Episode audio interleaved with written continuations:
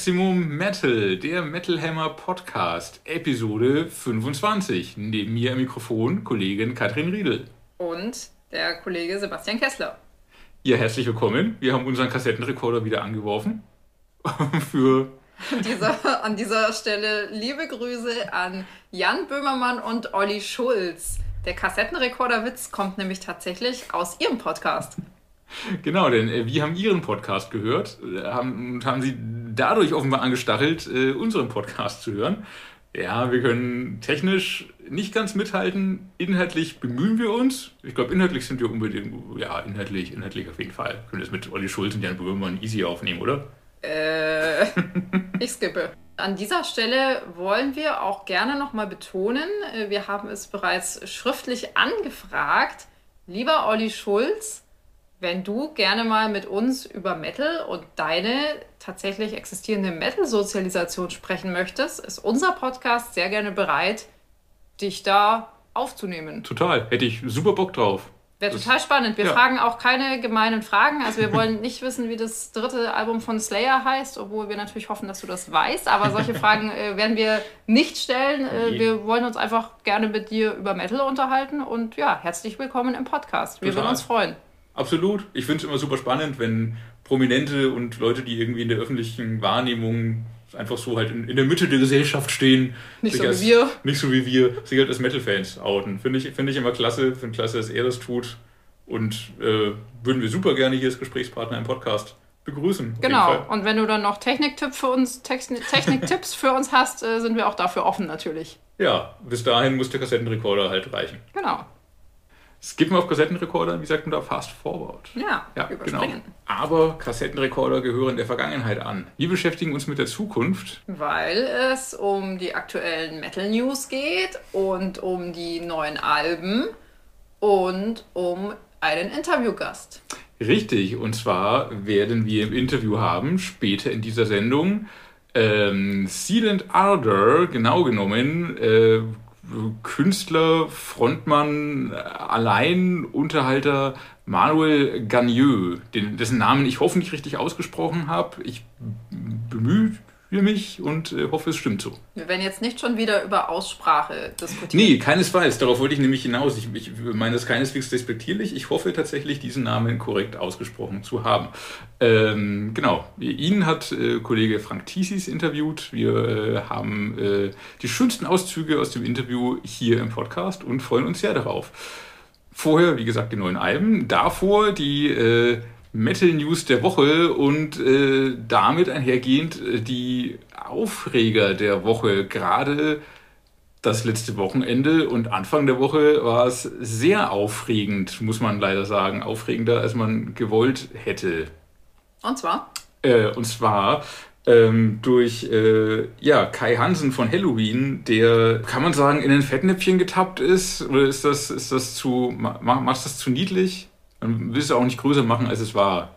Er hat gegen die Impfpflicht gewettert, was man durchaus tun darf. Das ist ein Thema, das wird in Deutschland derzeit heiß, heiß diskutiert. Macht das Sinn, macht das nicht. Er hat es aber getan in, ähm, ich sag mal, sehr markigen Worten und auf einer Plattform, die bei den Fans, äh, ja, die die Fans ziemlich vor den Kopf gestoßen hat. Er hat nämlich ausgerechnet ähm, auf einer Facebook-Seite einer AfD-Politikerin ähm, seinen Kommentar gegen die Impfpflicht und gegen Karl Lauterbach äh, fallen lassen, was einige Fans schwer verstört hat, weil was macht Kai Hansen auf so einer Seite?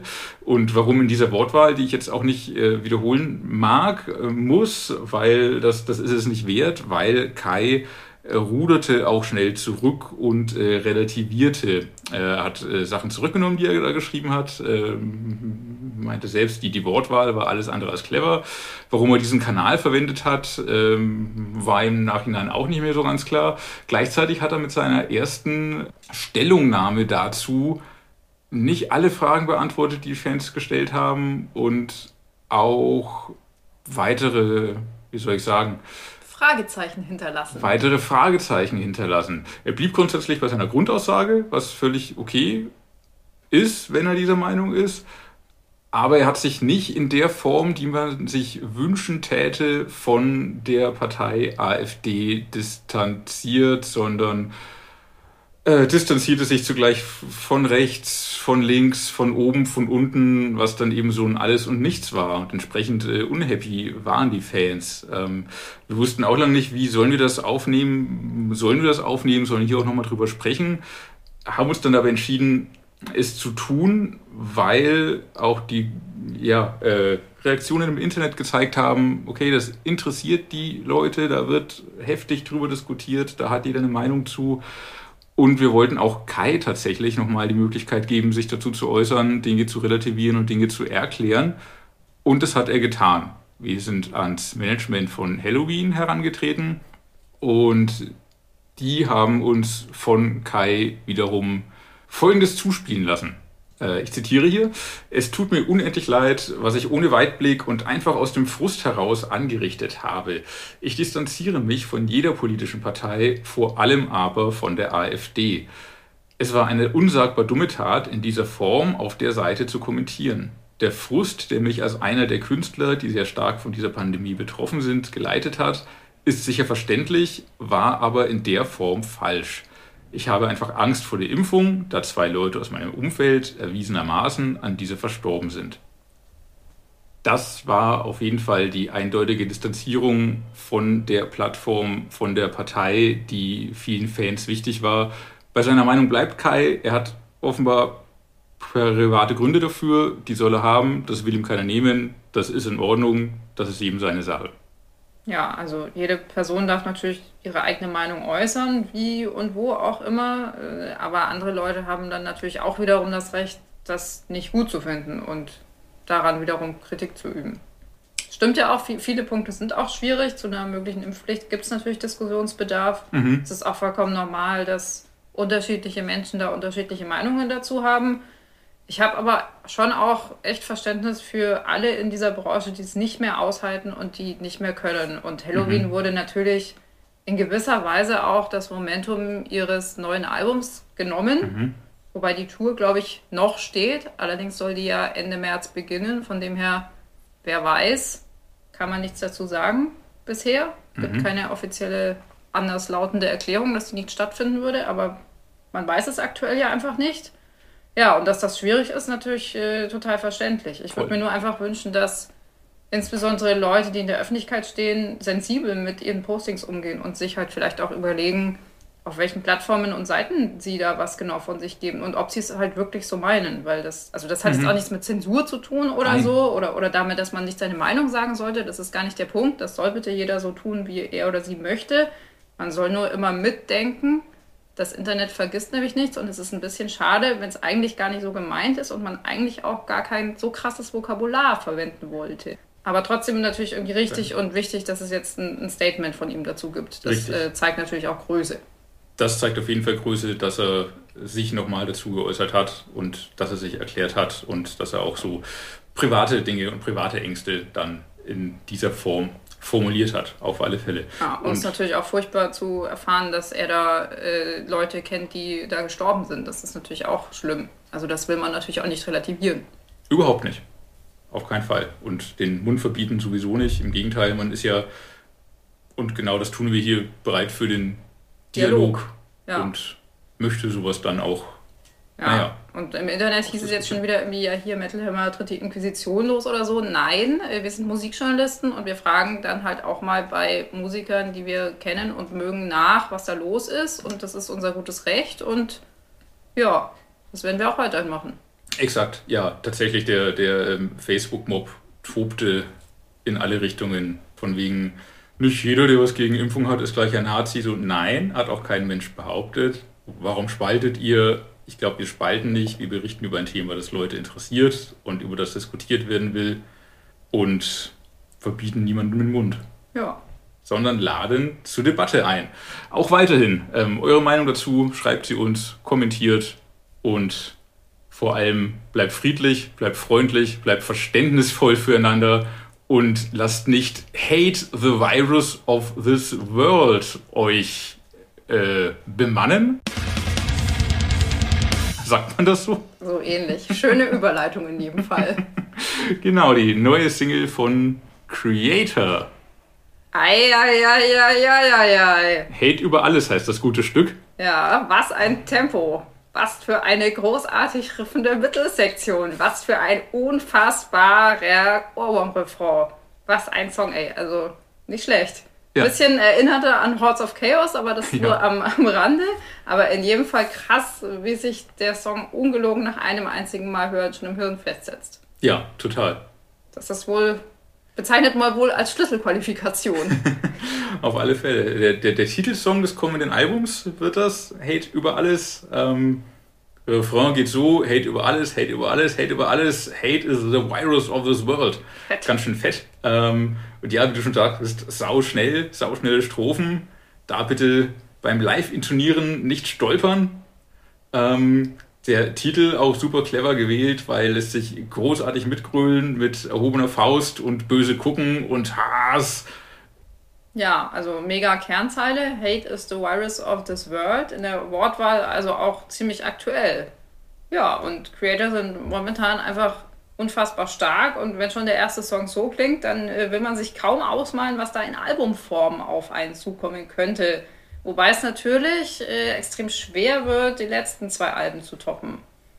Also ich bin äh, schon der Meinung, dass äh, ich war der Meinung, dass Phantom Antichrist eigentlich kaum zu überbieten ist. Dann kam Gods of Violence, das war schon auch sehr, sehr stark. Daher absolute Vorfreude auf die neue Platte, aber auch ein bisschen Angst davor. ich glaube, Angst muss man und sollte man nicht haben. Creator liefern seit, seit immer eigentlich schon äh, wunderbar ab. In und, der Tat. Und äh, werden das mit Sicherheit mit Hate über alles exakt so fortsetzen. Aber trotzdem, äh, bisschen anderen Dreh, bisschen was Experimentelles haben sie ja doch auch immer mal wieder, probieren immer mal wieder was anderes aus und äh, haben keine Scheuklappen auf. Ja, und äh, Phantom Antichrist ist übrigens fast zehn Jahre her. Das kam Was? im Juni 2012. Unfassbar. Äh. Ich finde es auch ehrlich gesagt ganz gut, dass nicht alle zwei Jahre ein Album von Creator kommt. So freut man sich einfach viel mehr drauf. Und das wird in jedem Fall eine der Platten, der ich persönlich auch am meisten entgegenfiebere. Total. Das wird ein Highlight des Jahres 2022. Weiß man spätestens jetzt nach diesem ersten neuen Song. Da könnte aber auch noch eins kommen. Ja, denn bereits der dritte neue Song aus einem anderen kommenden Highlight des Jahres ist schon draußen. Und zwar die dritte Single des neuen Arch Enemy Albums, äh, Deceivers. Handshake with Hell heißt das gute Stück. Oh, Nomen ist Omen, würde ich mal sagen. wie meinst du das? Ja, also Rift, super. Äh, Alissa faucht wie ein Biest und äh, mhm. dann kommt die große Überraschung. Sie singt auf einmal klar und zwar eine ganze Passage. Ja. Uch. Ja, ist krass. Das gab es bei Arch Enemy bisher nur, meine ich, in der Ballade vom letzten Album. Die ja. so ein bisschen untergegangen ist, glaube ich. Ich glaube, das haben sie nicht so oft live gespielt, wie ich mir gewünscht hätte. Klingt aber wirklich sehr gut, finde ich. Also auch irgendwie ja. pointiert äh, und sie kann wirklich toll klar singen. Total das, man, man, man kennt es ja von ihrer alten Band The Agonist, aber auch bei Camelot, wenn sie ihre Auftritte hatte. Ich glaube, auch da waren es meistens klar Gesangspassagen, die sie hatte. Jetzt also auch bei Arch Enemy. Wirklich aber super rein arrangiert, großartig umgesetzt, tolle Melodie. Von diesen drei neuen Singles aus dem Album tatsächlich auch die bisher beste, finde ich. Finde ich auch tatsächlich. Und vielleicht auch genau wegen diesem überraschenden Element. Wobei mhm. ich sagen muss, ich hoffe trotzdem, dass die Band jetzt nicht in dieses Muster abrutscht. Also so mhm. dieses mhm. typische ständige Wechseln von Growls und Klagesang. Da gibt es einfach schon viele moderne Bands, die das genauso machen. Mhm. Ich finde den Song echt gut und gelungen und hoffe aber, dieser Wechselgesang wird jetzt nicht zur Regel. Ja, aber ich glaube, die Gefahr sehe ich nicht, nachdem die ersten beiden Singles Deceiver, Deceiver und House of Mirrors ja nicht so geartet waren. Tatsächlich bei diesen ersten beiden Singles, die auch schon stark waren, blieb bei mir aber einfach nicht so viel hängen wie jetzt. Irgendwie, äh, die hatten ihre Refrains, die hatten starke Riffs, die hatten tolle Soli. Zum Teil waren sie auch ein bisschen gitarrenzentrierter vielleicht sogar als der jetzige. Äh, ein bisschen härter auch. Ähm, aber wirklich im Kopf bleiben tut jetzt Handshake with Hell, der dazu auch noch mit einem super Video kommt. Ja. Ja, viel Feuer, tolle starke Bilder, tolle Posen. Ja, also drei Vorboten bislang aufs Album. Würde ich sagen, Grund genug, sich auch darauf zu freuen. Exakt. Zumal andere Bands ja gerade ein bisschen langsamer machen. Wobei kann man so auch nicht hundertprozentig sagen. Tobias Sammet von Edguy Avantasia ist gerade mit Avantasia schwer beschäftigt und äh, hat sich in seinem Heimstudio verschanzt, arbeitet da fleißig an dem neuen Avantasia-Album und postet dabei aber ganz viel auf Instagram und Facebook und erinnert sich viel an früher. Also wenn es äh, irgendwie schöne Erinnerungen gibt, wenn es Jubiläen gibt, äh, kommen immer irgendwie nette Fotos dabei raus. So gab es jetzt ein sehr persönliches Jubiläum und zwar im Februar vor 30 Jahren ähm, habe er seinen ersten Song geschrieben. Krass, der ist doch erst 35, oder? Gefühlt, ja. Grüße! Wenn er das hört, das wird ihn freuen. Äh, aber ja, gefühlt ist das so. Gefühlt hat er angefangen mit fünf. Ich glaube, in Wahrheit war er 14, was ja auch super jung ist. Ja, Wahnsinn. Ähm, anlässlich dieses Jubiläums auf jeden Fall hat er nochmal zurückgeschaut auf die Anfänge und eben auf Edguy und hat gut vorhergesehen, wenn er das macht, werden schnell Fragen kommen. Was ist denn eigentlich mit Edguy? Und Katrin, was ist mit Edguy? Weißt du's? Sie liegen auf Eis. Ach herrje, warum ist das so? Ich weiß es nicht genau. Das kann ich dann gerne äh, entschlüsseln. Und zwar, um in seinem O-Ton zu bleiben, äh, ich zitiere ihn gerne. Ich weiß, ihr werdet jetzt sagen, dann macht doch ein Edguy-Album. Es kann im Moment kein Edguy-Album geben. Ich sage es so, wie es ist. Uns ist die Luft ausgegangen und das hat rein gar nichts mit Avantasia zu tun. Macht mir bitte keine Vorwürfe für die Dinge, die im Moment einfach nicht möglich sind. Konzentriert euch lieber auf die Dinge, die wir geleistet haben und die noch kommen werden. Ja. Ja. Würde ich äh, so unterschreiben. Äh, ich bin sowieso, muss ich ganz ehrlich zugeben, eher Team Avantasia und freue mich Ja. daher sehr auf das kommende Album und hoffe auch, dass an dieser äh, Front die Kreativität weiterhin sprudelt. Die letzten beiden Alben waren ja auch sehr, sehr stark und ich hoffe, da geht noch was. Ich hoffe auch ehrlich gesagt immer noch, dass, dass Michi Kiske auf dem Album zu hören sein wird. auch wenn er jetzt natürlich mit Halloween Vollgas geben muss. Aber ja, naja, Edguy, mal sehen. Vielleicht kommt ja auch irgendwann mal wieder ein Album, aber halt jetzt nicht. Ja, also verständlich. ja, ganz offensichtlich äh, aufgelöst ist die Band nicht, aber liegt eben auf Eis, weil man muss ehrlich sagen, bei Avantasia geht mehr, die kreative Energie fließt bei Avantasia auch einfach mehr. Ähm, und ja, man hat auch bei den letzten Edguy-Alben ein bisschen schon gemerkt. Ich bin ja auch Edguy-Fan, immer schon gewesen. Mit der Band bin ich mit aufgewachsen, quasi Teil meiner Heavy-Metal-Sozialisation. Ältere mögen lachen, bei mir war das einfach so.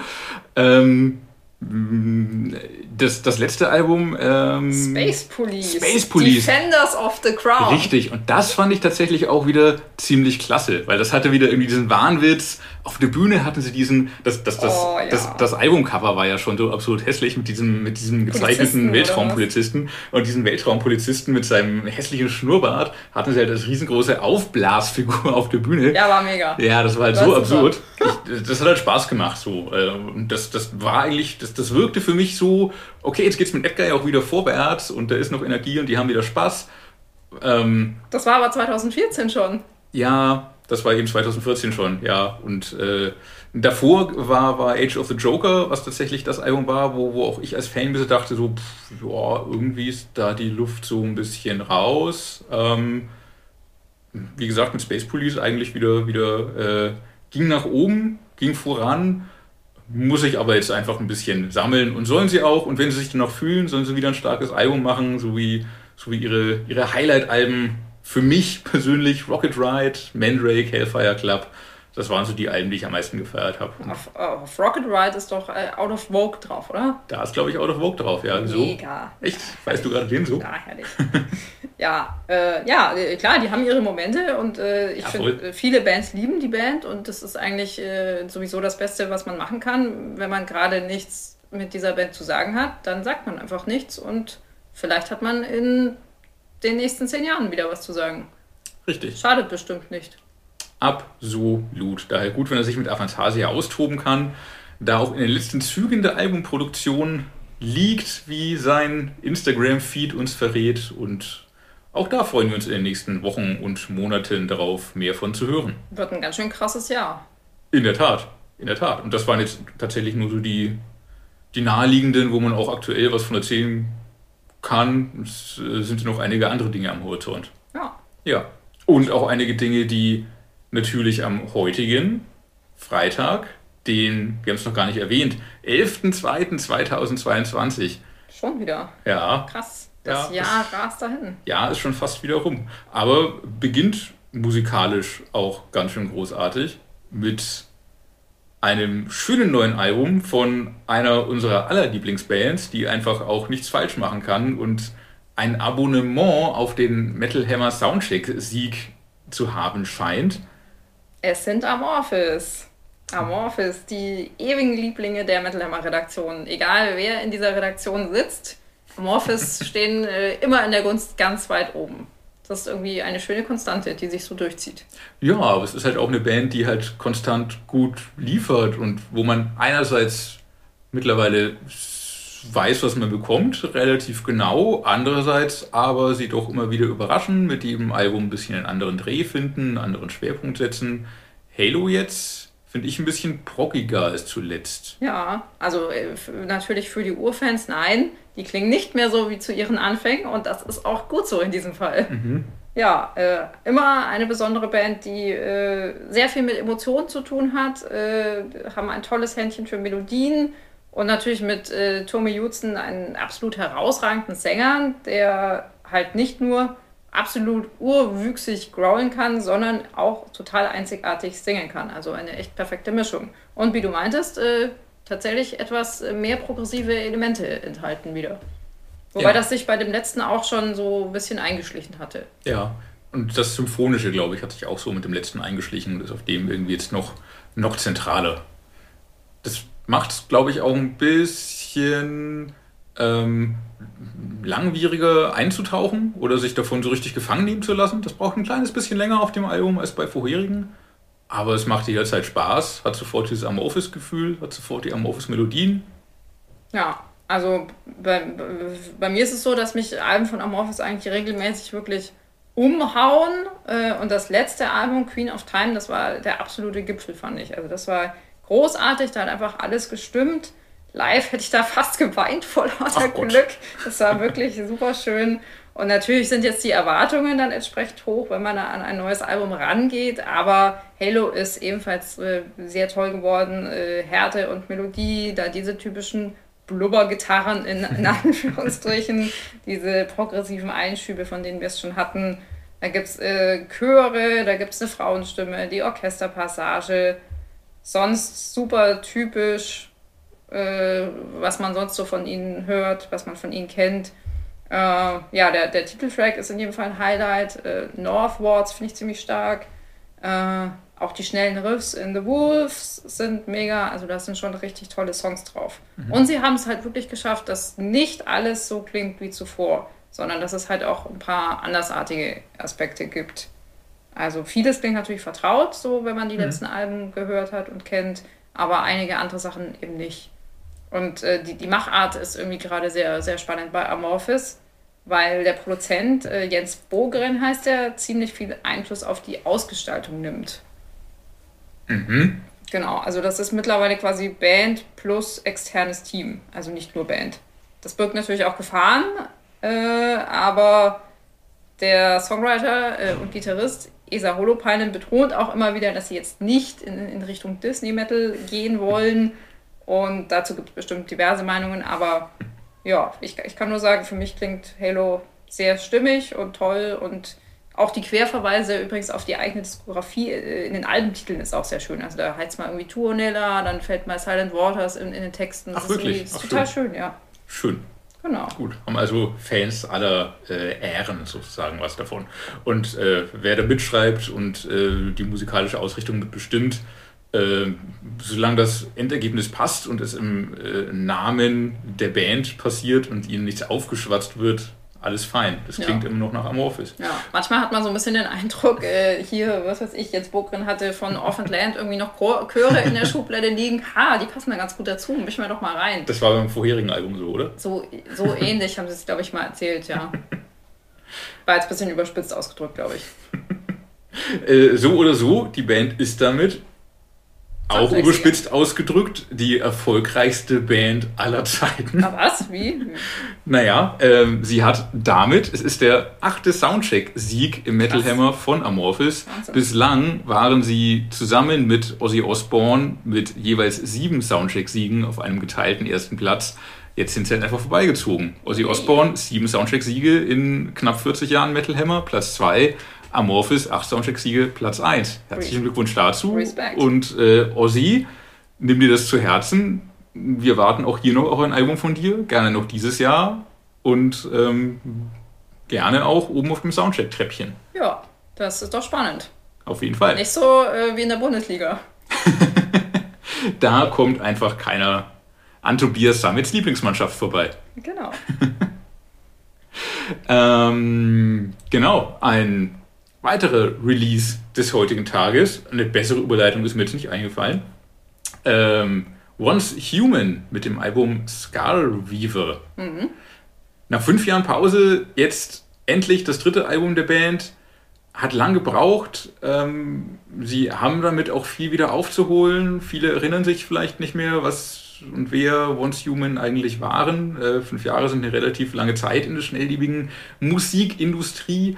Ähm, aber sie bemühen sich erfolgreich, das wieder in Erinnerung zu rufen. Äh, Once Human, die ähm, ja, neue aktuelle Band von Logan Mader. Man kennt ihn von, äh, durch seine Machine Head-Vergangenheit. Ähm, Sängerin Lauren Hart steht vorne am Mikrofon und damit im äh, Zentrum, im Fokus der Betrachtung eine Growlerin, ganz im, im äh, Stile von Alyssa White Glass. Ähm, und sie muss sich auf jeden Fall auch nicht vor den Großen verstecken.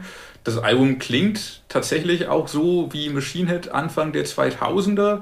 Ähm, erst recht beim Song Deadlock, wo Rob Flynn auch noch einen Gastauftritt äh, bekommt. Ähm, hat aber gleichzeitig einen starken Industrial-Schlagseite, klingt sehr artifiziell, kalt, wuchtig, stampfend mal übermenschlich schnell, ballernde Drums, drückende Gitarrenwände.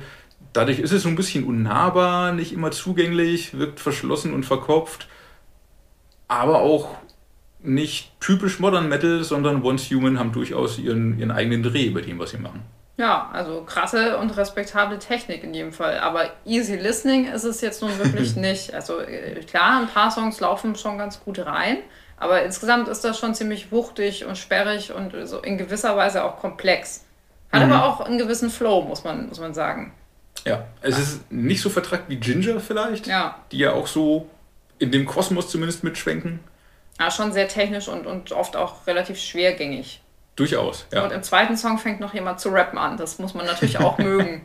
das Punkt, muss Punkt, man Punkt. durchaus mögen, ja. Ähm, ansonsten würde ich äh, Songs ans Herz legen. Äh, Bottom, Feeder, Bottom Feeder heißt der eine, äh, mit sehr abgefahrenen Sounds. Ähm, Erasure heißt der andere, der mit besonders starken Melodien und Gefühligkeit auftrumpft, ähm, die sich gegen die Kälte und die Härte stellen. Ja, oder Where the Bones fand ich noch ganz gut. Ja. Der ist auch ein bisschen eingängiger. Schön. Also tatsächlich äh, wohl nicht sofort zugänglich. Man kann so seine Highlights darin finden, ja. wenn man auf extremeren, moderneren, technischeren Metal steht. Spannende Band, durchaus. Und von wegen modern und hart und brutal das genaue Gegenteil davon. Sehr gut. Äh, Slash, beziehungsweise wie heißt die Band mit komplettem Namen? Slash featuring Miles Kennedy and the Conspirators. Genau. Ja, mega Band. Also, ich meine, super Genies. Also Slash hm. kennt man natürlich von Guns N' Roses, der äh, wohl bekannteste Zylinderträger in der Musikwelt. Mhm. Äh, Noch vor Thomas Holopainen, willst du damit sagen? Verdammt richtig, der trägt auch einen Zylinder. Ja, Vielleicht sollten wir, mal, sollten wir im Heft mal ein, ein Zylinder-Special machen. Womöglich, oder einen Zylinder beilegen. Oder ein, ein, ein Klappzylinder. Ein Klappzylinder, Das ist ja cool, vielleicht ist das was für die nächste Nightwish-Ausgabe. Der Klappzylinder mit Papier-Keyboard. Vielleicht. Ja. Oder wir machen ein Kopfbedeckungsspecial. Wenn jemand von euch da draußen ein Kopfbedeckungsspecial im Heft haben möchte, bitte einmal melden, kommentiert, schreibt uns. Wir sind da für Input offen. Was gibt's denn noch? Es gibt Zylinder, Schiebermützen sind noch so ein Ding. Ja, so äh, hier Brian Johnson. Ja. Mega. Und sonst? So dumme Bandanas, sind die noch in? klar. Doch so bei, bei, bei so Hardcore, Hardcore Slash hat ja beides sogar. Hat Bandana und, und Zylinder. Weil Slash halt auch alles kann. Klar, das hören wir auch auf dem Album, um da mal wieder drauf zurückzukommen. Richtig. Aber ja, äh, also Slash natürlich äh, bekannter Typ, äh, absolute Koryphäe auf seinem Gebiet. Dann ist da aber auch noch Miles Kennedy. Mhm. Ja, Ja. ich, ich bin Riesenfan von, von Miles Stimme. Also sowohl bei Alter Bridge als auch bei seinen Soloscheiben und auch hier. Ja, total. Übrigens auch ein sehr äh, netter und freundlicher Interviewpartner. Ich hatte schon diverse Male persönlich und auch telefonisch das Vergnügen und äh, ja, der ist immer sehr nett, finde ich. Ja, und äh, wie du sagtest, großartiger Sänger, den man auch sofort raushört, so wie man auch Slash sofort raushört. Das macht die Band halt aus, das macht das Album halt auch aus. Spannend auf dem Album finde ich, dass es äh, sehr direkt einfach klingt und auch sehr direkt gemacht ist. Ohne Overdubs, direkt ungeschönt aufgenommen. Das hört man und das merkt man. Also es klingt wirklich unmittelbar, spontan, lebendig. Man hört kleine Fehler, die es aber nur lebendig machen. Ähm, gleichzeitig aber ist das das große Plus des Albums, vielleicht aber auch das große Problem, weil ich finde es auch ein bisschen beliebig. Man freut sich immer, yay, klingt nach Slash und yay, klingt nach Miles Kennedy und hey, ganz okayer Song und hey, noch ein ganz okayer Song und dann kommt der fünfte und der sechste und dann bin ich so ein bisschen bei dem Album raus. Also es fängt echt stark an mit Whatever Gets You By, fand ich sehr stark, C'est la Vie fand ich stark und dann fällt mir erst wieder so, die, die letzten ein, zwei Songs fallen mir dann wieder auf. So Fall Back to Earth ist nochmal klasse und auch ein bisschen anders als die anderen. Ein bisschen, bisschen, wie soll ich sagen, getragener, breiter, angelegt irgendwie. Ähm, der Rest ist so gut. Ja, ich bin da schon so ein bisschen auch bei dir, muss ich ganz Mhm. ehrlich sagen. Also ich finde, man kann es wirklich gut hören, Mhm. aber es fällt irgendwie in so eine bisschen undankbare und auch fiese Kategorie. Es ist eine ordentliche Platte, an der man auch nicht viel aussetzen kann, aber die, also die auch durchaus ihre Momente hat, aber so richtig packt sie einen einfach nicht. Ich habe keine Ahnung, woran das liegt. Vielleicht wirklich an der Produktion. Die war ja wohl auch sehr anders im Vergleich zu sonst. Ja, offenbar, sie haben das zum ersten Mal, glaube ich, in diese Konstellation gemacht, so aufzunehmen. Und trotzdem, die Songs haben sie ja vorher schon geschrieben, die sind ja nicht spontan beim Jam entstanden. Das sind wahrscheinlich am Ende doch eher die Songs, die halt alle so okay sind, aber nur wenige wirklich so, so sich emotional zu einem Höhepunkt aufbauen und dann wirklich packen. Du sagst so, boah, Knaller. Das schafft gerade dieser letzte, Fall Back to Earth.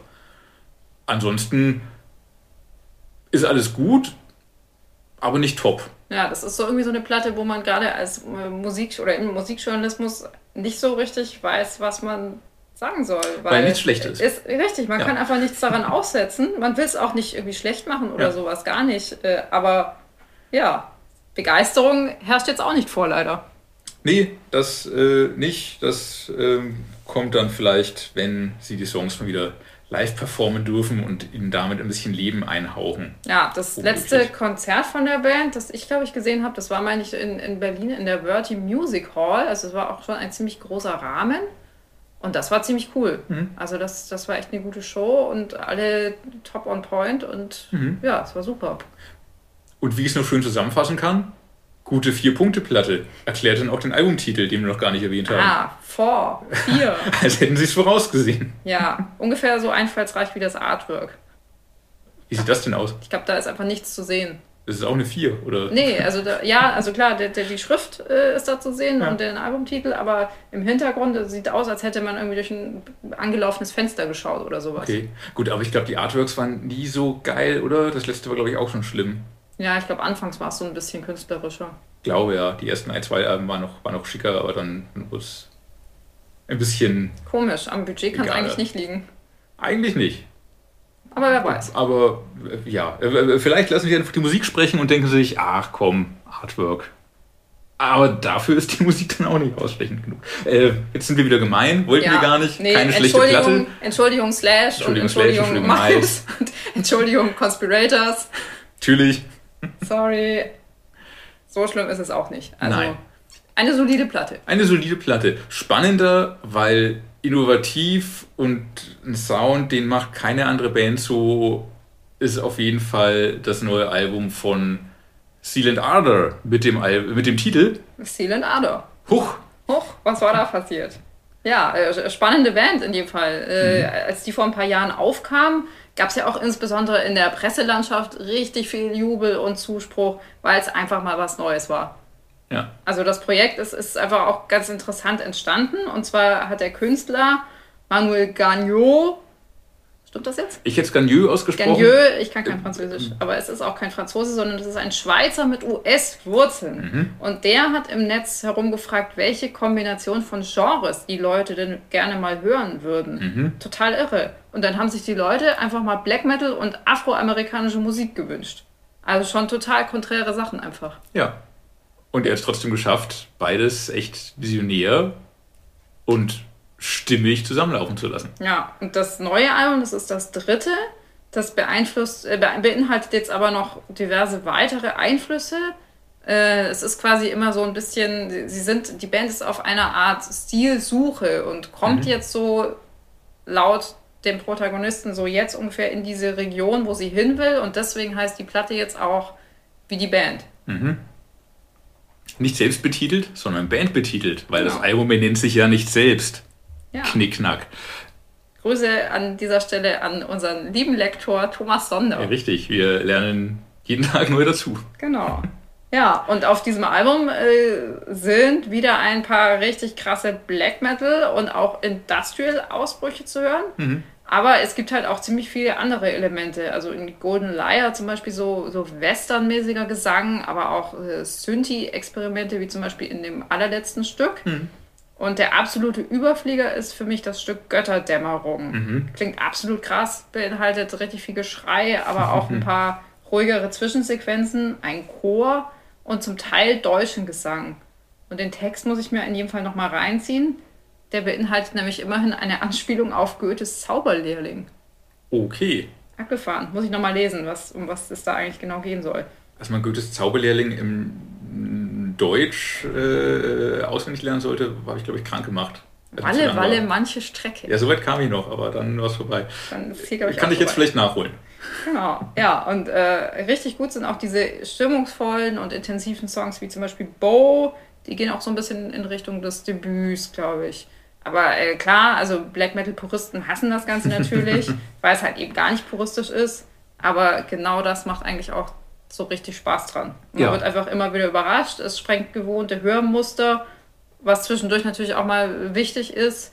Und äh, auch live ist das übrigens äh, absolut krass und äh, fast schon hypnotisierend. Mhm. Ja, gerade dieses Hypnotisierende, wenn sich irgendwie so Phrasen immer wieder wiederholen, äh, das ist, finde ich mal, sehr, sehr stark an der Band und äh, Mantraartig fast Ja, so schon. Mantraartig, genau. Äh, ansonsten will ich äh, aus, aus dem äh, Review, aus unserer aktuellen Ausgabe, einen Satz zitieren. Was zur Wenn Hölle? die Baustelle vorbei ist. Ist das Ado? Hast du es gerade angemacht? Nein, das ist Simulation, glaube ich. Alter, was passiert? Ansonsten will ich äh, einen Satz aus äh, dem Review aus unserer aktuellen Ausgabe zitieren von Kollegen Robert Müller. Metal für eine Zielgruppe, die eigentlich keinen Metal hört. Stimmt durchaus, ist was dran. Du hast gerade live angesprochen, wenn man zu den Konzerten geht, da sind viele Leute, die eher Visions als Metalhammer lesen, sage ich mal, für Tormetaller, aber das macht es kein Deutsch, keinen Deutsch schlechter und Nö. im Gegenteil sogar spannend, dass äh, das Metal an eine andere Zielgruppe vielleicht auch äh, Metal für eine andere Zielgruppe öffnet und für Metaller trotzdem super interessant ist. Ja, also wenn man jetzt nicht mit Genre-Scheuklappen durch die Welt läuft, dann äh, kann man da durchaus Gefallen dran finden. Absolut. Und ähm, wie schon erwähnt, wir haben Manuel später in der Sendung noch im Interview, um ein bisschen tiefer in das Album einzusteigen. Genau, und ich würde jetzt gerne noch äh, hinweisen auf eine weitere Veröffentlichung, äh, außerplanmäßig, und zwar äh, Author and Punisher mit dem neuen Album Krüller. Dazu haben wir im Heft ein sehr interessantes Technik-Special von dem Kollegen Matthias Mineur.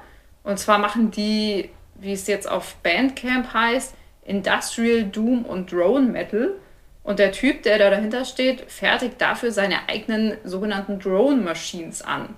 Total irre Musik und der Typ ist auch total irre, vermutlich ein guter Soundtrack für den nächsten Terminator oder Transformers, wobei man sich vielleicht auch in beiden Fällen gar nichts Neues wünscht. Ich weiß nicht so genau. Aber jedenfalls abgefahrene Band. Wer mal was ganz anderes hören möchte, sollte vielleicht sich Krüller reinziehen. Er ist ja der Krüller. Genau. Ja, okay, dann lass aber auch noch erwähnen, dass heute auch ein neues Voivod-Album erscheint, nämlich Synchro Anarchy. Also ist heute so ein bisschen der Release-Tag. Weirdo. Der Weirdo-Release-Tag, genau. Mega. Ja, da hat man lang Spaß dran auf jeden Fall. Trotzdem sollten wir auch noch auf die nächste Woche gucken, auf Sehr den gerne. 18.02., wo auch noch ein paar spannende Alben erscheinen, die wir heute erwähnt haben wollen, nachdem wir nächste Woche ja keinen Podcast haben, sondern nur alle zwei Wochen für euch da sind. Oh, Bis jetzt. reicht aber auch eigentlich. Ist das so? Puh. Das haben nicht wir zu entscheiden, sondern die Hörer. Okay, und die Hörerinnen. Und die Hörerinnen. Und alle hörenden Genau, Personen. genau. Ja, Die alle herzlich willkommen sind. exakt. Und hoffentlich auch die neue Night Rage-Platte hören. Und zwar Abyss Rising. Mhm. Super tolle Band. Leute, die auf Melodeath stehen, müssen die in jedem Fall auf dem Schirm haben. Auch wenn sie immer tatsächlich ein bisschen unter dem Radar gelaufen ist und Ja. das immer noch tut. Vielleicht liegt es auch ein bisschen daran, dass es bei denen personell halt immer irgendwie Mhm. schwierig war, dass nie so richtig Konstanz reinkam. Die einzige Konstante ist äh, der, der Bandchef und der Gitarrist, also der Bandchef und Gitarrist in Personalunion. Marius Iliopoulos, der stammt aus Griechenland, wie man unschwer erkennen kann. Äh, der äh, hat diese Band tatsächlich gegründet im Jahr 2000 und zwar mit wem? Ich fällt weiß es, ich weiß ein? es. Ja, Herr Kessler, bitte. Ist es Gus G? Es ist Gus G, der später bei Ozzy Osbourne gespielt hat. Und außerdem hat äh, bei Night Rage auch äh, mal für zwei Alben Tompa Lindberg gesungen, den wir von At the Gates kennen. Ach was. Ja, Okay. genau. Die sind aber jetzt beide längst nicht mehr dabei. Aktuell äh, ist der Sänger äh, Ronny Nümeln und der zweite Gitarrist Markus Södermann. Die sind Schweden und diese drei sind eben aktuell der harte Kern. Und Schweden bietet sich eigentlich auch als klanglicher Vergleich ganz gut an. Man denkt da so an In Flames, mittlere In Flames, an Arch Enemy. Ja, genau. Und Abyss Rising ist das neunte Album von denen und klingt mal wieder richtig gut. Mhm. Ja, jetzt hast du auch schon fast alles gesagt. Äh, was, was, was ich mir äh, auch rausgezogen hätte, äh, dass, dass das äh, äh, Tompert auch gesungen hat, hatte ich gar nicht auf dem Schirm. Ich habe nur die Liste der Mitglieder und ehemaligen Mitglieder auf Wikipedia angeguckt Die und dachte lang. mir so, oh, die ist lang. Ja. Aber ähm, ja, krasse Namen auch dabei. Total. Also ich glaube, es ist halt einfach so ein bisschen schade, wenn es halt so ein Kommen und Gehen ist und Ja. man nicht so richtig weiß, wer, wer diese Band eigentlich ist, dann kann man sie auch nicht so richtig annehmen oder, oder hat, dann hat die Band irgendwie schwerer, so zu, zu einer Lieblingsband zu werden. Ja, ich glaube auch, dass es vor allem daran liegt, dass die Band nie so richtig groß geworden ist, weil sie war immer gut. Gleichzeitig hatte sie nie so die Überhits, wie sie Dark Tranquility und In Flames vielleicht hatten. Ähm, heißt aber nicht, dass sie keine Hits hätte, auch auf dem Album wieder. Äh, Im Kopf habe ich gerade Falsifying Live. Super Melodie, klingt total nach alten In Flames. Also wer da irgendwie Nachschub braucht, unbedingt das neue Night Rage Album dazu ansteuern. Klassischer Melodic Death Metal. Ja, tolle Riffs, viel Melodie, ordentlich Energie, Growls auf den Punkt, wenig Klagesang hin und wieder mal, aber nicht, nicht, äh, nicht irgendwie viel. Äh, können einfach gute Songs schreiben. Zum Beispiel auch äh, Shadows Embrace Me fand ich äh, ziemlich gut. Fast schon so ein bisschen hymnisch, äh, um, um nicht Hymne zu sagen. Äh, und das ganze Album ist jetzt äh, quasi der Abschluss einer Trilogie, die irgendwie auf Dantes Inferno äh, fußt oder beziehungsweise Inspiration daraus bezieht. Und es geht natürlich mal wieder um das Ende der Menschheit, die in ihrer selbstverschuldeten Hölle lebt. Nie verkehrt. Ja, ist natürlich auch ein bisschen aktuell gemeint, Zusammenhang mit äh, Ausbeutung und Zerstörung des Planeten. Also ein, ein ganz schöner Dreh in der Richtung. Poetisch, aber durchaus aktuell. Also quasi gefundenes Fressen für den ähm, Mel Melodieliebenden äh, Death Metaller an sich. Total. Eine Genreperle. Genau, starkes Album, kann man eine richtig gute Zeit damit haben. Schön. Apropos Zeit. Äh, ja, Revel, Revel in Time heißt das nächste Album, über das wir sprechen wollen, von Star One, einem weiteren Projekt von Arjen Lucassen, der vor allem durch Arion bekannt ist. ja, krasser Typ. Ja, super. Also alles, was er anfasst, wird zu progressiv, progressiv metallischem Gold. Ähm, er ist, äh, macht immer super sein eigenes Ding. Äh, man hört immer sofort, wenn er beteiligt ist, weil er diese sehr eigene Art hat, Melodien zu schreiben, Instrumente einzusetzen, seien es Synthes, seien es die Gitarren, seien es dann eben auch verschiedene Sänger und Sängerinnen und wie er die arrangiert.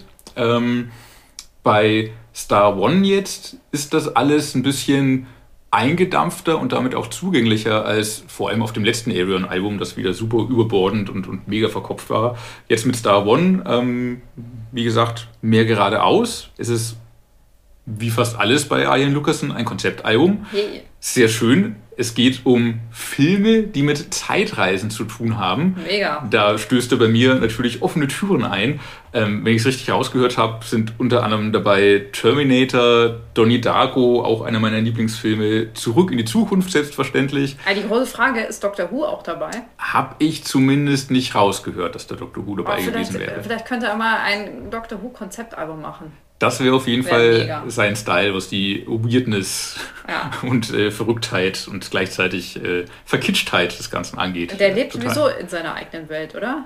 Äh, ja, also ich, ich, ich, gehe davon aus, er hat auch ein, ein humanes, sozialverträgliches Privatleben, aber trotzdem er trägt den Kopf schon in den Wolken, was seine ganze Geschichte angeht. Gerade Arion ist ja auch äh, basiert ja auf fast alle Arion-Alben sind Teil einer einzigen großen Geschichte eines ganzen Kosmos und Universums und das eine Album basiert, äh, bezieht sich in dem einen Punkt wieder auf dem und das spielt dann wieder vor dem und hier reist einer durch die Zeit und landet in dem Album. Es ist super abgefahren. Und total toll, ehrlich gesagt, wenn man sowas ja. konzipieren kann. Total, total. Wahnsinn. Ja und dann halt auch noch irgendwie starke Alben draus strickt. Und äh, ja, so auch hier jetzt mit Rebel in Time, wie gesagt, zugänglicher, geradeaus rockender als äh, gerade das letzte Arion-Album. Ähm, jeder Song funktioniert auch wunderbar für sich. Ähm, und ja, so breit wie irgendwie zwischen Terminator und Donnie Darko und Zurück in die Zukunft die, die Filmgenres eigentlich auseinander sind, so weit auseinander sind auch die musikalischen Genres, die hier irgendwie angefahren werden. Es rockt mal mehr, es ist mal verkopfter, äh, progressiver. Ähm, vor allem unterscheidet das Album sich dadurch von so seinen Arion-Sachen, ähm, dass jeder, dass, naja, mehr oder weniger jeder Sänger seinen eigenen Song hat. Es haben auch mal ein Song mit zwei Sängern, aber es ist nicht dieses so, oh, hier sind jetzt irgendwie acht Leute in einem Song und die singen sich gegenseitig an und äh, stacheln sich gegenseitig auf. So ist es nicht. Es gibt auch mal schöne Duette und so, aber so hat jeder Sänger doch seinen eigenen Song und äh, kann selbst glänzen. Darunter sind dann auch so wunderbare Stimmen wie Flor Jansen, Roy Kahn, Britney Slays, aber auch Tony Martin, ehemals Black Sabbath, der auch vor kurzem erst sein Soloalbum ausgebracht hat. Da ist er wieder.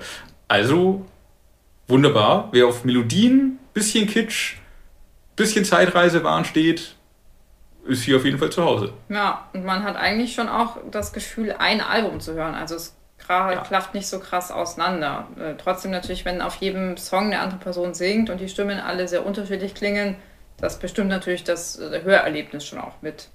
Ähm, um das Ganze noch etwas komplizierter zu machen, gibt es aber hm. auch noch eine zweite Platte dazu, Richtig. auf der jeder Song von jemand anderem gesungen wird. Also quasi ein alternatives Album mit gleicher Musik, aber unterschiedlichem Gesang. Corona macht es möglich quasi. Ja, also total. spannend irgendwie zu sehen, was so unterschiedliche Bands aus diesem Meer an Zeit machen. Aber wahrscheinlich auch ein bisschen schwierig, erst halt viele Leute anzufragen dann die Hälfte auf die Ersatzbank verbannen zu müssen, weil man feststellt, oh verdammt, das haben sich doch alle zurückgemeldet. Ja. Das ist ein bisschen wie bei der Heftplanung. Man möchte gerne allen Platz einräumen, fragt alle an, kriegt dann die Interviews und am Ende ist es so, dass man manchmal aber vielleicht auch, äh, wenn sich jemand nicht zurückmeldet, muss man jemand anderen fragen. Fragt man beide, melden sich bestimmt beide zurück. Also es ist es ist schwierig. Ja, und wir können nicht einfach ein Heft dem Heft beilegen, wenn sich dann doch zu viele Leute zurückmelden. Genau, aber äh, ganz interessant, wie er das jetzt gemacht hat. Also ja, toll, dass es nicht für die Tonne war und dass es trotzdem veröffentlicht wird. Und äh, du hattest ja schon Flor Jansen angesprochen, mhm. die im, im Track A Hand on the Clock auftritt. Mhm. Und wenn man jetzt die zweite CD hört, dann ist in demselben Track übrigens ihre jüngere Schwester Irene zu hören. Ach, schön. Ich wusste gar nicht, dass sie eine jüngere Schwester hat. Ja, doch, die auch singt. Das ist mir schon mal irgendwo untergekommen, tatsächlich. Ja. Genau, die ist da zu hören. Ansonsten hat man auch noch äh, Leute wie zum Beispiel Jolyn Turner, äh, bekannt von Bands wie Rainbow oder auch kurz mal Deep Purple, in äh, The Year of 41. Und außerdem äh, Dan Swanö tatsächlich auch in äh, Today is Yesterday. Ganz coole Mischung. Ja. ja, schön. Ja, also insgesamt schon ganz gut hörbar, schon anspruchsvoll natürlich, aber ja. doch eingängiger und äh, eingängiger als erst gedacht. Ja, total. Also ich, ich lege da Fate of Man ans Herz, der irgendwie ein super Ohrwurm ist und um Terminator geht. Und das kann man bei Terminator schon falsch machen. Außer ein paar der letzten Filme. Egal. Aber egal, darüber reden wir nicht mehr. Vielleicht gibt es auch ein Terminator-Konzeptalbum. Nur zu Terminator könnte man mittlerweile bei den verschiedenen Zeitsträngen und alternativen Erzählungen und so, gerade wenn man versuchen will, das wieder auf eine Linie zu bringen, hätte man ordentlich was zu erzählen und auch ordentlich Knoten aufzulösen. Ja, ich finde es cool. Also ich stehe ein bisschen auf Konzeptalben, auch gerade ja. aus journalistischer Perspektive, weil ich das immer total spannend finde, mhm. da einzutauchen äh, in diese Welt einmal, diese thematische Welt und dann aber auch quasi, was den Künstler daran interessiert warum man sich das ausgesucht hat, ob da vielleicht irgendeine persönliche Erfahrung oder Inspiration drin steckt, das finde ich immer total interessant, ehrlich gesagt. Ja, man hat auf jeden Fall was zu reden. Ja. Ja. Genau, und zum Schluss äh, dann nochmal was ganz anderes, und zwar kein neues Studiowerk, sondern eine Art Re-Release, aber eben doch nicht so ganz. Und zwar geht es um Annihilator mit dem Album Metal 2. Ähm, das Ganze ist so, El bzw. Ear Music veröffentlichen in den nächsten Monaten offenbar große Teile der Diskografie von Annihilator. Äh, wir, erinner wir, erinnern uns, äh, Thrash Band aus Kanada von und mit Jeff Waters, natürlich irgendwie Ausnahmegitarrist und äh, Komponist aber irgendwie auch nicht so recht vom Glück verfolgt. Also klar, ja. die Band gibt es schon mega lang und äh, die machen super Musik. Und jeder kennt und schätzt sie. Genau, jeder kennt und schätzt sie, ist ein super Typ.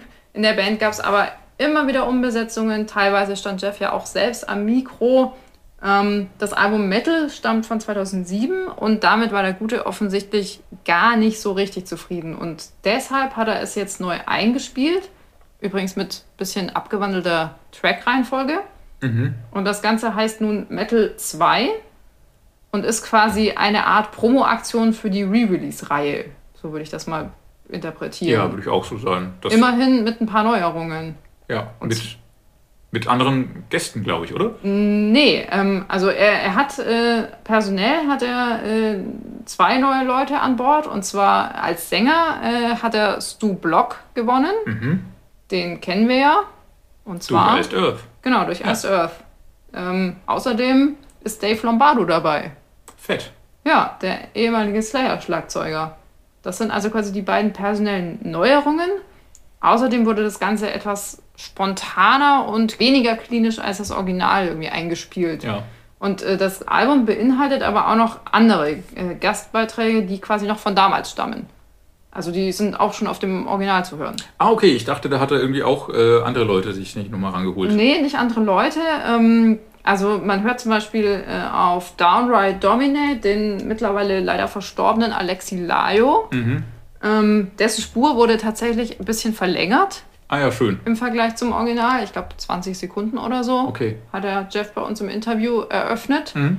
Ähm, ja, weitere Gäste kommen aus den Reihen von In Flames, Arch Enemy, Lamb of God, At the Gates, Anvil, Trivium. Also schon eine ganz fette Latte an, an Gästen. Ordentlich gewildert, schön, ja. Genau, und äh, außerdem gibt es zwei Cover-Songs, nämlich äh, Heavy Metal Maniac von Exciter und mhm. Romeo Light von Van Halen. Und das ist auch so ein bisschen der, der Knackpunkt. Äh, man weiß jetzt nicht so genau, was soll das eigentlich alles. Also Geht es da um Rechte? Ist das eine Werbemaßnahme für diesen Backkatalog? Ist das ein gekränktes Ego? Wieso wird eigentlich dermaßen offensiv mit Alexi und mit Eddie Van Halen geworben, die ja nun beide vor nicht allzu langer Zeit von uns gegangen sind?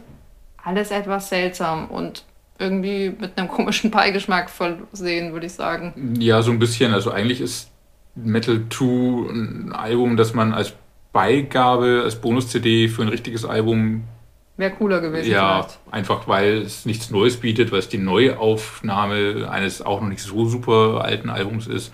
Äh, aber klar, äh, was beim Original-Release bei Metal aus 2007 gestört hat, war, dass es ein bisschen überproduziert, ein bisschen klinisch klang. Jetzt ist es halt unterproduziert, was, was, was äh, ist aber irgendwie halt lebendig, spontan, direkt wirken lässt, was cool ist. Es ist nicht verkehrt, ja. Man weiß nicht so richtig, wo, was das soll, wie du schon sagtest. Wahrscheinlich sind es rechte Fragen in Wahrheit.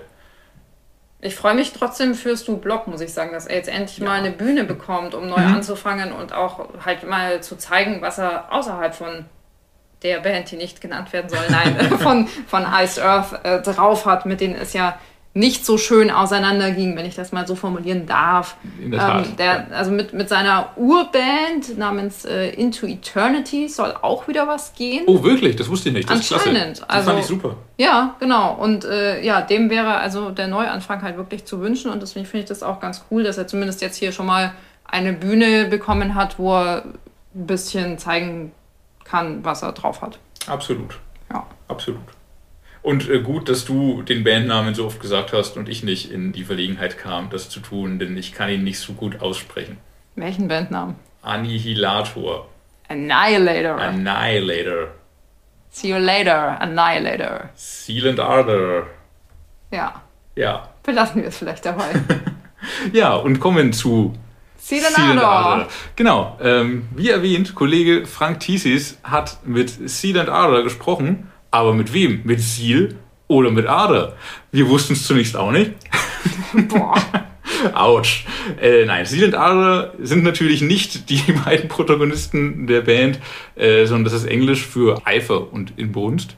Mhm. Ähm, äh, Bandchef Manuel Gagneux ähm, macht das quasi im Alleingang, die ganze Band, ist der Vordenker ähm, hat eine Liveband um sich geschart, ähm, macht mit den großartige Konzerte, aber auf dem Album ähm, macht er einfach sein Ding und ist, ist ein eigener Chef und ähm, setzt seine eigene Vision um. Ähm, Katrin hat es vorhin, als es um das Album ging, auch schon erklärt. Die Mischung aus Black Metal, Blues, Soul, Gospel und diese ganze Bandkosmos spielt so ein bisschen in einer alternativen Geschichtsschreibung. Also was wäre, wenn die versklavten Afroamerikaner sich eben nicht Gott und Jesus zugewandt hätten, sondern Satan? Wie würde das dann klingen? Manuel Gagneux meint, wie ist sie denn Ader? Und darüber sprechen wir jetzt ein bisschen und über das dritte Album, das bandbetitelte Album Seed and Ader. Kollege Frank Thiesis schaut erst ein Stück zurück ähm, und stellt fest, dass es schon auf dem zweiten Album Stranger Fruit Bezüge zu Polizeigewalt und Lynchjustiz gab, ähm, die auf der EP Wake of a Nation 2020 ähm, nochmal stärker im Mittelpunkt standen. Wie waren denn die Reaktionen darauf und enthält das dritte Album jetzt weniger von diesen politischen Bezügen? Die sind immer noch da, aber ich glaube ein bisschen subtiler einge... Also die wenn man sie nicht sucht, dann, dann findet man die auch nicht. Aber mhm. ich glaube, die sind immer noch da. Also ich glaube, ich weiß, die sind immer noch da. Aber halt nicht so deutlich. Und ich glaube, deshalb wollte ich die EP auch ein bisschen isoliert haben, weil mhm. wir da sehr direkt und äh, unverblümt über, über äh, zeitgenössische Geschehen reden oder ja. singen. Wobei ich eigentlich lieber halt ein bisschen vager schreibe. Und das, das, das ja wollte ich mir halt auf dem Album erlauben. Deshalb. Okay, ja. Für uns war es irgendwie offensichtlich, dass wir da immer noch so halb ähm, eine, eine politische Message drin hatten. Aber wenn man, wie ich die YouTube-Kommentare gelesen habe, da waren Kommentare drunter wie, oh, jetzt plötzlich sind die politisch. okay. Ach, jetzt wollen die irgendwie was für schwarze Menschen in den USA machen. Ja. Das heißt eben, also ich habe da gelernt, dass man extrem deutlich sein muss, wenn man so etwas ansprechen will. Mhm. Ähm, ja, ähm, aber ansonsten waren die Reaktionen ziemlich positiv, muss ich sagen. Das neue Album knüpft also an seine Vorgänger an und nimmt wieder diese alternative Geschichtsschreibung auf. Der Pakt der amerikanischen Sklaven mit dem Teufel wodurch ja ursprünglich auch die musikalische Mischung aus Gospel, Soul und Black Metal entstand. Ich mag es halt in der, in der Welt ein bisschen rumzuspielen. Und ich glaube, mhm. ich sehe das ein, ein bisschen als, als weiter, Weiterführung von diesem, diesem Geschichtsbogen. Also Devil is Fine war halt das Leben in der Sklaverei. Ähm, Stranger Fruit war das Ausbrechen und jetzt ist man äh, on the road, unter, unterwegs und irgendwie, jetzt geht es darum, was machen wir jetzt mit dieser Freiheit und mhm. ja, immer noch Satan halt. Aber ja. Wenn Künstler und Album denselben Namen tragen, ist das immer ein Zeichen für eine Neudefinition oder eine Selbstfindung. Was trifft auf Sealand R dazu? Ja, wir hatten jetzt dieses Album, das ist die Antwort, die dir jede Band zu jedem scheiß äh, Album wahrscheinlich gibt. Ähm, aber wir haben meines Erachtens irgendwie meine Division für der, von der Band ein bisschen verwirklicht. Also mhm. wir sind da zu Hause, wo wir jetzt eigentlich hin wollten. Ähm, nicht zuletzt, weil wir halt ein bisschen mehr Zeit hatten für dieses Album. Also ja. die, die Songs von den anderen Alben wurden halt in extrem kleinen Zeitraum geschrieben und äh, wir, wie auch andere Menschen auf dieser Welt, hatten ein bisschen mehr Zeit letztes Jahr und, und vorletztes Jahr. Und das ist halt das Resultat davon. Ja. Genau. Aber abgesehen von Zeit, also wo siehst du so im Nachhinein, äh, was, was, was war, bei, den, äh, bei den ersten beiden Platten nicht, noch nicht, äh, was war nicht nach, im Nachhinein nach, dein, nach den Vorstellungen oder nach deiner künstlerischen Vision? Ähm, es ist zwar immer noch ein Experimentieren, aber ich glaube, ähm, ich glaube, die Atmosphäre ist jetzt einfach ein bisschen konstant. Ich glaube, mit den mhm. anderen zwei Alben hat es immer so Exkursionen wie, ah, jetzt guck, jetzt gibt es irgendwas Elektronisches und guck mal da, ja. jetzt, das ist total anderes. Das ist zwar immer noch drin, aber ich glaube, das behaupte ich mal, es ist ein bisschen eleganter mit dem anderen verwoben. Die Einflüsse auf dem Album reichen vom gewohnten Black Metal und Gospel und Blues über Hip-Hop und Industrial bis zu Filmmusik im Stil von Ennio Morricone. Was würde Manuel davon halten, mit einem Filmregisseur für einen Soundtrack zusammenzuarbeiten? Oder andersherum, Seal and Ardor zu verfilmen? Ein absoluter Traum. Ähm, eigentlich mit egal wem. Ich glaube, ich würde einfach sehr, sehr gerne mal einen Film oder ein Videospiel vertonen. Ja. Ähm, sei das mit äh, Lars von Trier oder der Person, die irgendwelche romantischen Filme macht. total egal ich glaube, man, äh, es erlaubt einem viel, weil es ist dann nicht mein Baby, sondern ich muss mhm. dann etwas, eine Vision einer anderen Person untermalen. Und ich glaube, ja. das ist extrem befreiend. Das wird mich dran reizen. Das wäre sehr interessant. Ich bin gerade am, am Brainstormen, ob ich jetzt ein, äh, ein Graphic Novel drüber mhm. mache. Weil das ist halt ein bisschen günstiger. Das ja. kann ich mir auch leisten. Der Song Götterdämmerung, vorhin schon von Katrin erwähnt, kommt ja sogar auch ein bisschen äh, mit Deutsch und Latein daher. Ein neuer Dreh für Sealant Ardor. Wie kam es dazu? Deutsch ist halt für Metal eine fantastische Sprache, weil es halt so abrupt und hart klingt. Und ja. äh, äh die Absicht war auch, dass man äh, die, das Wagner-Övre, was ja ein bisschen sagen wir mal, mild rechts angeneigt ist durch gewisse mhm. historische Events, ähm, dass man sich das wieder aneignet und so ein bisschen verharmlost. Also so wie ich Musik schreibe, passiert das alles so in, in Guss und wenn da jetzt Deutsch rauskommt, dann ist es Deutsch am Ende. Mhm. Ähm, aber ich würde jetzt nie drauf kommen, okay, jetzt lass mal irgendwie die, die Statistiken anschauen, wo kommt das gut an. Ah, okay, ja. Ist mir scheißegal. Seal and Ardor waren schon mit Prophets of Rage unterwegs, mit Mastodon und mit Opeth. Gibt es überhaupt eine perfekte Bandpaarung für eine so eigenständige Band? Ich glaube, wir genießen so eine komische Position, wo wir mit allem funktionieren. Und mhm. ich glaube, irgendwann ist wie die Katze aus dem Sack und die merken, ah, das ist so eine Band. Und dann dürfen wir nicht mehr vor so verschiedenen Leuten spielen. Aber im Moment surfen wir noch diese Welle und geben keinen Mucks von uns. Aber ich glaube, werden wir jetzt vor Matzen unterwegs, wäre das ein bisschen kniffliger. Aber auch das würden wir versuchen wollen. Ich glaube, ja. bis wir auf die Fresse fallen, rennen wir noch weiter. Seal and Ardor polarisieren und stacheln die Leute auch ein bisschen an, sowohl musikalisch als auch inhaltlich. Welche Errungenschaft wäre für Manuel denn die bedeutendere, dass seine Musik für mehr Offenheit in der konservativen Metal- und vor allem Black Metal-Szene sorgt oder dass er mit der Musik ein größeres Bewusstsein für die afroamerikanische Leidensgeschichte schafft? Ich glaube, beide Aussagen wären ein bisschen arrogant zu behaupten, meine Band hat ein größeres Bewusstsein erschaffen. Aber was mir ja wirklich Freude bereiten würde, wäre, wenn sich mehr Musiker getrauen, trauen würden, was Weirdes zu machen. Ich glaube, das wäre das Coolste. Ja, visionär, sympathisch, sehr coole Musik. So kann man Silent Ader zusammenfassen. Ja, super. Ja. Sehr spannend. Wir legen das Album auf jeden Fall ans Herz. Hört mal rein. Und damit kommen wir auch langsam schon zum Ende des heutigen Podcasts. Genau, wir können noch einen Ausblick auf die nächste Sendung wagen. Unbedingt. In der Kalenderwoche 8 ist das nämlich. Und zwar werden wir da, oder beziehungsweise haben wir schon gesprochen mit äh, Deserted 4, deutsche, in Klammern, Melodic Death Metal Band. Äh, jung, aufstrebend, coole Musik, cooles Image. Ja, mit denen habe ich mich unterhalten. Auch bereits nachzulesen in der Printausgabe, aber ein paar Sachen haben wir uns auch für den Podcast aufgehoben.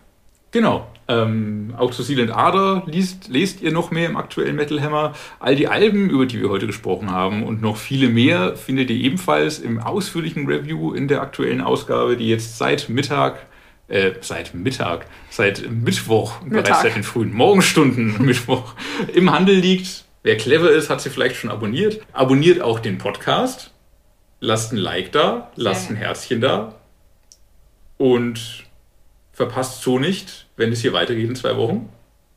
Wir freuen uns auf euch. Ganz genau. Bis dahin, bleibt gesund, bleibt sauber, bleibt Maximum Metal.